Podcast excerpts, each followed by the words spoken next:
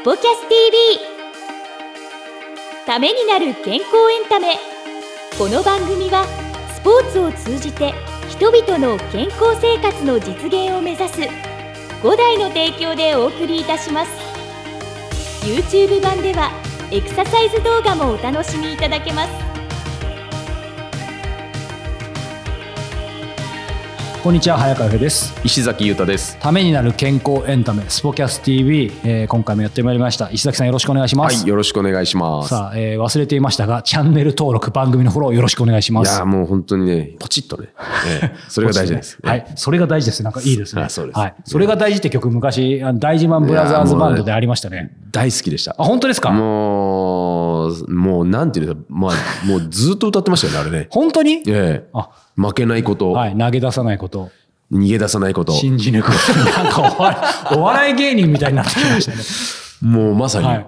でもそのくらいなんかインパクトのあるね、インパクトのあるというかシンプルでしたけど、なんか楽しい時代でしたね。いやーもうまさに、でもメッセージ性がやっぱりその時代にあったんでしょうね。そうですね。うん。なんかでもシンプルで力強いですよね。い。や、力強いですね。うんまあ、そういう意味でね、はい。あのー石崎さんに健康な健やかなね秘はい。訣聞こうと思ったんですけど、ええ。ちょっと僕からそう言っときながらテーマ振っていいですか、はい、なんでしょう？なんか石崎さんの、はい。なんかやっぱりそのストレス解消法ストレス。発散法ってなんかあります？つまりですねそこに合わせる必要はないんですけどなぜうんそう思いついたかっていうとやっぱり僕はあの最近ご無沙汰してますけどカラオケなんですよ。カラオケですか、はい。で、昔ミスチルが大好きだったんで、うんうんうん。あの、ミスチル好きの友達とですね、高校の時から大学もですけど、はいはい。オールでですね、カラオケボックス行ってずっと歌って、最後声枯れて、やっとちょっとミスチルっぽい声になったみたいなね。うんうんうん。あの、まあ、カラオケが好きなんですけど、はいはい。伊崎さんどうですか？いや、僕もね、僕もカラオケ好きですよ。あ、本当ですか、うん、コロナで行く機会が本当少なくなっちゃったのはあるんですけど、はい。はい二次会、三次会とかってなっちゃうと、んうん。カラオケしかなくなってるっていうところが、はいはいはでも結構歌うのは好きだったので、はいはい。何、何歌うんですか？大事マンブラザーズは昔よく歌ってましたけど、最近はね、もうちょっとね、はいご無沙汰まあ僕らで言ったら大丈夫ですよ。もうね。まだね。90年代でいけますからね。年配の方にも合わせたそういう古い歌とかも何曲か歌ったりできそうですよね。ああ、でもよくやってたのははい。松山千春とすか、モノマネしてましたよ。あそうなんだのそこまでサービス精神。もう喜んじゃう人がいたりとか、でもあの子、藤井フミヤとかも大好きでしたしね。トゥルーラブとか。トゥルーラブとか。カラオケの話意外と盛り上がってますけど、今やっぱりこういう時代でコロナ禍もあって、結構それこそ任天堂スイッチとかね、ん。あの、スマホと連動して、ん。プロジェクターに映し出して、ん。スイッチに USB でつなげるマイクあるんですよ。それやって家でね、結構歌うとね、めちゃめちゃ楽しくて、あ、そんなことできるんですか？そう、まあ本当にインドアなんで、もうついに外に出なくてカラオケボックスの行かずに家で カラオケみたいな。いや、でもそれうう。家族でね、楽しめるのはめちゃくちゃいいですよね。やっぱりコロナ禍でね、いろいろ外に出れなくて、はい。あの、大変なこともありましたけど、うん。なんか家の中で楽しめるね、ことも結構増えてったから、ね。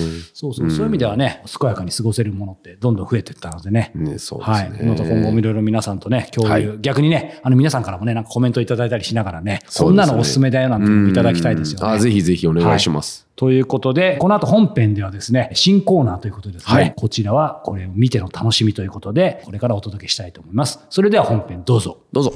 えー新コーナーです。新コーナー。はい。トライアルの、おーっと。トライアルの新コーナーですが、ドキドキこれまでね、本編というと、やはりゲストの方が出る機会がね、うん。非常に多かったとそうですね思うんですけど、はい。お互い結構本も読みますし、そうなん当然スポキャス TV ということでね、健康にまつわる本とか、はい。そういうものに非常に関心が高いので、今回からですね、ええ。ーヘルスアップデートブックということで、はい。健康をアはい。ップデートしてくれるような本をね、紹介したいなと思ってます。ああ、いいですね。で、そしてせっかくなんで、もうただ本を紹介するだけじゃなくて、はいはい。やっぱり僕らがね、はい。その本にまつわる何かその中にある tips をまあ経験してみたりとか、まあ、場合によっては実際に、えーそのプロフェッショナルに会いに行ったりとか、えー。その体験談も交えつつ、えー皆さんにシェアできたらいいなっていうことをね、はい。えー念頭に置きつつ今回から不定期ながらやはい。っていきたいと思いますが、まあ記念すべき第1回ですね、ええ。えー石崎さんの方に紹介していただきたいと思いますが、今回は？こちら免疫力が上がるアルカリ性体質になる食べ方。小峰歯科医院の理事長でいらっしゃる小峰和夫先生という方がですね、書いてある本なんですけど、んうん。埼玉にあるんですよ、はいはいはい。えーまあ、モットーといいますか、はい。あのその治療方針が、はい。その削らないえー抜かない、はい。歯は予防するものだと。治療じゃなくて予防するものだ。予防をしっかりと指導することが歯医者さんのはい。本当の理想像なんじゃないかと。健康なその体うん。はアルカリ性になってるっていうその発想自体まずないですね、そもそも。健康イコールアルカリ性、うん。体の中のものはい。がアルカリ性体質になってると病気にはなりにくいよっていうことをおっしゃってる。中性がいいってわけでもないんですね、そうなんですよ。すべてのその病気の原因っていうのは、酸性に傾いてる時に起こってるんじゃないっていう、すごく面白くて、はいはいはい。どうやって調べるかっていうと、ええあの唾液検査なんですけど、はいはいはい。小学校の時の唾液で pH 測るのありましたよね。ありますよね、はいはい。リトマス試験紙なんか、あの青と赤に変わるとかっていうところで、中性かはいらあの酸性、赤になったら酸性だよとかっていう、まあ本当にそんな簡単な、はい。あの形であの測るんですけど、うんうんうん。まあ、そこの中でね pH っていうね、はい。pH って書いて pH って表現されてるんですけど、はい。まあ、そういった数値が7.0以上だと大丈夫だよ。まあ、すぐそこで分かって、はい。どんどん低くなってくると、うん。まあ、本読むとですよ、うん。歯の状況ももちろん良くないし、うん。体の状況も悪いと。うんうん。やっぱり一番大事なのは治療をする、削るとかそういうことではなくて、まずあなたの食の改善が大事なんじゃないか。どういう考え方して、ーどういう食事とってるっていう、お食事指導がすごい大事だっていうことを。まず歯歯を触る前にそもそもっていやもうそもそもっていうことなんですよ。うんうん何食べてるっていうところで、うんうんうんそういった肉食が多くなくな,、はいったりとか、はい。でそのアルカリ性になる、ん。なるであろう食べ物とかもはい。あったりですね、はいはいはい。まあ、そういったことが非常にあの分かりやすく書いてある本です。そうですね。アルカリ酸性食品表なんかもあってですね。そうなんですよ。これ結構面白いですよね。えー pH の数値があって、うん結構面白いなと思ったのは、この控えめまたは決して消費しないっていう、はいちょっと一部抜粋しますけど、うんここに炭酸水とか、そうえー豚肉、んえー子羊の肉とかだったり、うんちょっとイイメージ通りのものもあれば、うんそうでもないものもあったりとか、そうですね。そう。で、明確にアルカリ性だと、例えばオリーブオイル、レタス、えーズッキーニ、さつまいもとか、うんなんかいろんなね、もちろん考え方あると思うんですけど、基本的にこの本も僕もあの拝読しましたけど、そういう酸性寄りっていう意味では、肉は結構酸性寄りなんですね。ね、そうなんですよね。ただ、まあ、あの、お肉って、まあ、これはまあ、僕の個人的な、はいはい。あの、感覚にもよりますけど、はい。確かに、あの、食べ過ぎていると、お腹の調子っていうかなんか体が重くなったりとはいか、テニスでうん。現役時代、まあその時にん、やっぱりあの試合の前日に子供の時に思ったんですけど、お肉をうん。験担ぎで。明日は勝つって言って、なるほど。あの、とんかつとかなんかちなんでよねう、んあの、頑張ってねっていう理由、意味で、はいはい。まあ出してもらったりとかうんうんするじゃないですはい。か。で、それを喜んで食べてた時に、やっぱ次の日って体が重かった経験ってある、あったりとか、うんうんやっぱ消化が良くなかったりとか、不調みたいなものは経験はしたことがあるんですよね。その食に関してとか、はいはいはい。そういったことを考えたりすると、いろんなことに影響して、うんうん。まあ最終的には、あの、そういった僕らが一番大事にしなきゃいけない、はいはあの、歯にも影響が出てくる。そうん、なんかそういった中では、こういったあの本に出会ってから、はいすっごい考えるようになりましたね。お腹って話出ましたけど、はいね、みんなどうしてもというか、まあ、もちろんいいことだと思うんですけど、うん腸内環境、腸内環境って言いますけど、はいはいこの小峰先生の本の中にもあったと思いますけど、僕もやっぱり歯はすごく大事にしてて、うん口内環境。口内環境。ね、はい結局腸内環境行きますけど、それってお腹に入るもんってどっから入れてんのって話ですよね。まず口からですもんね。そうなんですよね。そこをきちんと大事に。で、そうんなので歯だけじゃなくてう、んそれはこの本にもありますけど、その辺をきちんとしないと、うんまあ、ひいてはそれがね、癌だったりとか、うんいろんな病気になっちゃうよってことですよね。いや、そうなんですよね。怖いなって思う部分があるんですけど、その唾液検査ではい、このペーハーになると、本当このままだと癌になっちゃうよっていうことも分かってしまうと。うん。まあ、みんなやっぱりちょっと測った方がいいんじゃないかなって。その食生活がどれだけ、うん。あの間違ってるか、うん。薬を飲んで、そうですね。なんかあのやってか対処しよう。対処療法ですよね。うん、なんかそういったところっていうのは予防でもなんか治療でも何でもなくて根本的なものをしっかりと知識を、あのお医者さん任せにするんじゃなくてそういったことをしっかりと、ううん持っていくっていうのは非常に大事だなと思いますよね。今おっしゃってて、やっぱりね、何を取り入れるかってどうしてもね、足し算足し算いきますけど、やっぱり何を食べないかとか取らないか、うん。引き算って大事ですよね。いや、その通りですね。うんうんうんこれね、せっかくなんで、はい。本の紹介ではあるんですけど、僕らやっぱ実践してみてとか、はい。体験とか、ええ。時には直接ね、書いた著者のプロフェッショナルのね、はい。インタビューなんてことも今、目論んでるんですけども、伊崎さん、やっぱりこの本というか、小峰先生、ねはい。実際にお目にもかかってるということで、まあ、そうの辺も含めて、はい。この本を取り上げようと思ったきっかけとか、うん。まあ、今のね、実際この本にある、今、ペーハーの話もそうですけど、なんかご自身で体験されたこと、そしてそこで感じたこととか、なんかその辺も共有していただけるとありがたいそうですね、はい。一番最初この本に出会ったわけではなくて、はい。その小峰先生の書いた「削らないはい。歯医者」っていう、おー。あの著書がですね、あるんですよ、はい。その後に自然治癒力が上がる食事っていう、まあ、2冊をはい。僕読ませてもらって、それが衝撃的で、うん。幼少期の頃にはい。削られることって痛い削りましたね、僕らの世代ね。えー削る抜くがあって、はい。はい。もうそんな経験はねもうしたくもないし、うん。歯茎に注射麻酔なんていうのももう痛かったですからね。実際痛かったですね。ええ。もう歯抜くときもグリグリしてましたね。グリグリして、で、今で、その大人になってからでも歯医者は行きたくないっていうものがやっぱりどっかに根付いていて、はい。って言った時にそれを見て、うん。読んで、うん。いや、この先生は本当かなと、うん。どんな治療するんだろうっていう、そのもう、まずは興味がはいはい。あって、で、あの、いろいろ本読んでいくと、表面的な、あの、虫歯っていうのうはん、よくあるじゃないですか。はいはいはい。でも、虫歯って、中から虫歯になるんだよ。ああ、そうですね。ええ。それは食べ物によって中からそういった形で蝕んでいく。はい。うん。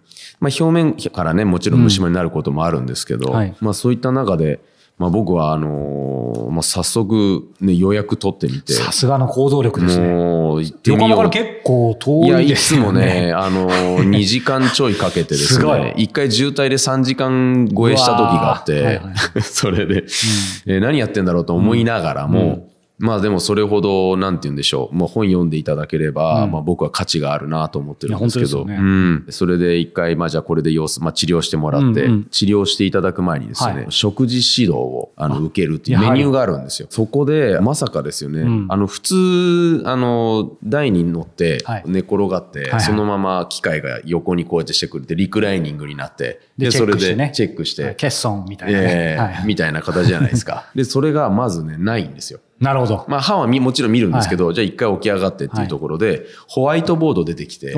で、小峰先生が、はい。あの、食事指導してくださるんですよ。えー、すごい。なんで歯のチェックするかっていうと、歯に付着しているうん。色とか、はいそういったものを見て、人によっては、すごい、あの、甘いもの好きでしょうとか、うんうんあの、あ、タバコ吸ってるんだねとか、はいはいあの、もう歯を見れば分分かっちゃうねと。うん。うん、でこういった状況であるとこのままだとあまあこうなっていくから本当僕大体言われてること全部当たって何にも本当コミュニケーション取ってないのに、うん。大体の食事はすぐ言い当てられちゃって、うん。それが23年前ですけど、はい。ちょこっともらってしまうチョコレートってあるじゃないですか。あ、親父ギャグですね。親父ギャグ言っちゃいましたけど。ど、ええ。ね、笑うとこですよ。はい笑うと ね、まあそういったところで、はい。あの、まあいわゆるお菓子とか、うんうん。で砂糖で作られてるものっていうものが、まあ、本当に良くないよと、うん。まあ、あとそれだけじゃなくて、はい。小麦が多かったりとか、うん。そういったものにとって取りすぎてると、はい。あのそういった影響があるよっていう、うん。まあ、そういった話をしてくれて、はいはいはい。何回か見ていただく中で、はい。食べ物って美味しいんで世の中にありふれてるものが、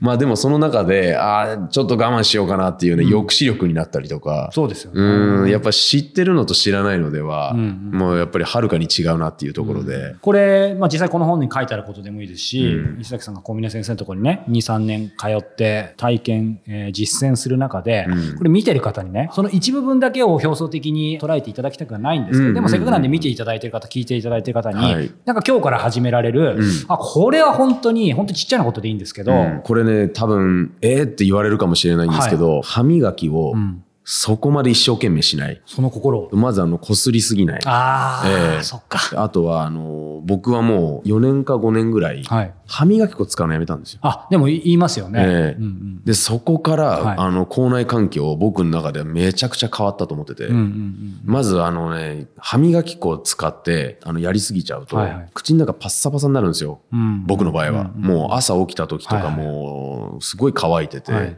歯磨き粉つけるといわゆるもうこすりすぎちゃって泡立てせよう泡立たせようってなっちゃうんで、まあ、そういったのがなくなって、うん。軽くそのね、カスをしっかりと取ってっていうところでシンプルにやって、うん。ゆすぎはね、うん。あのしっかりやりますけど、うん。だからそんなにやりすぎるとやっぱ歯茎痛めたりとか歯の表表面のエナメル質なんで、そういったものをやっぱ壊しちゃう。もしかしたら僕の場合はあのやりすぎてたのかなっていうところがあって、自分だとね気づかないしいや気づかないまあ素人じゃないですか、ええ。だからそれで良かれと思ってやってたことが逆効果だったってことはありそうですよね。ありますね、うんうんうん。まあ、そういったところはちょっとぜひね何か見直すきっかけになっていただければなとは思いました、うん。あうん。ありがとうございます。まあ、今ね、石崎さんにお話しいただいたように、やっぱりね、アルカリ性体質になる食べ方、すべての病気の原因は酸性体質になったとタイトルにありますけど、はい。やっぱり個人的にもね、今回はこの歯っていうアプローチから入りましたけど、はい。とにかく食事って基本じゃないですか。うんそうですね。だから一つね、うん。その歯のためにっていうことだけじゃなくて、うん。やっぱり食事を見直すと、多分全てにおいて当然ね、うん。言うまでもなく、プラスに働くと思うので、はい。ええ。ぜひ皆さんもね、小峰先生の本を読んでいただいて、はい。何か一つでもね、また健康、ヘルスアップデートしていただければね、ね。嬉しいなというふうに思っています。そしはいてまたね、機会があればぜひね、小峰先生にもインタビューしたいですね。インタビューしたいですね。はい。もう言うのはただですからね。本当に小峰先生、ぜひ、お願いします。え見ていたら、お願いいたします。はい。ということで、今回は、えーヘルスアップデートブック第1回ということで、歯学博士、小峰歯科医院理事長の小峰和夫先生のご著書、免疫力が上がるアルカリ性体質になる食べ方をご紹介しました。はい。さあ、エンディングのお時間ですが、まあ、カラオケって言えばね、うん。あの、僕、高校まで人前で歌うの恥ずかしかったんで、うんうんうん。まあなんか部活、サッカー部の友達と無理やり連れてかれてですね、そこでついに歌ったらちょっと気持ちよくなっちゃって、うんそっからはもう誰よりもカラオケ好きになっちゃったんですけど、うんなんか石崎さんその高校の時、うん。そういう意味でなんか、ほら、放課後というか、はい。カラオケ以外とかで、うん。あ、でもそれこそもうテニス、テニスでもう遊ぶ時間なんてなかった感じ？うん、まあそうですよね。やっぱり部活終わってからも練習していたっていう時あります。でも、はい。あの、休みの日はもちろんあったんで、ううん。ん、まあそういう時は別に本当に、何してたんですか？大したことはしてなかったんでしょうけど、高校が町田の方にあって、町田駅降りたら、はいはいまあやっぱり繁華街ってあ、いうかね。町田開けてますもんね。開けてるんはいで、ぐだぐだしてましたね。ぐだぐだってなんですか？ゲーセンとかじゃなくて？ゲーセンとかはね、あんまりね、はい行かなかったですけど、でも、休みが、んあの、すごい少ない中で、うんいかにその時間を大事に使うかみたいなことをね、なんかなんとなく考えてたんですよ。すごい。今の原型があるじゃないですか。いや、あるんですよ。でも、でもそこでやっぱり、なんか傷跡を残したいから、うんうんでもね、結局し、あの、お腹空いてるんですよ。あとにかく好きますね。とにかくもうう。空いてて、はいここ行ってみようよっていうところでな、仲間と一緒はいに食べるじゃないですか。あー洋食のなんか食べ、いいね金ないからね、そんなすごいところはいけないわけですそう。なんですよ。で、そこで、あの、そういった、あの、お肉系のお店でご飯食べ放題みたいなところで、ありますね。ええはいはいはい。5、6人で行って、結構パワー系の部活もあったんで、はいはい一緒に行くと、そこの店のご飯がなくなるとか、あ、それはちょっとすごいですね。ね、そういう経験はね、したことありますよね。うんまあ、高校生の時、中学生の時、とにかくお腹空いてますからいや、もね。うめちゃくちゃ腹減ってて、だからもう今じゃ考えられないですけど、ビッグマックをね、もう普通1個じゃないですか。はいはいはい。ね何個食べたんだってね。ありますね。ビッグマックだけ5個買っちゃったりとかして、うんうんうんうん。だからそんなことをやってたりとか、はいはいはい。うんそんな思い出ありますけどね。それ聞いたらビッグマック食べたくなってきましたね。食べたくなっちゃうんですよね。はい。はいあのマクドナルドさんにスポンサードいただいてるわけじゃないんでねあのそれは一応ねあのお伝えしていこうと思います。もうね、本当ね、美味しいです。ははい。い。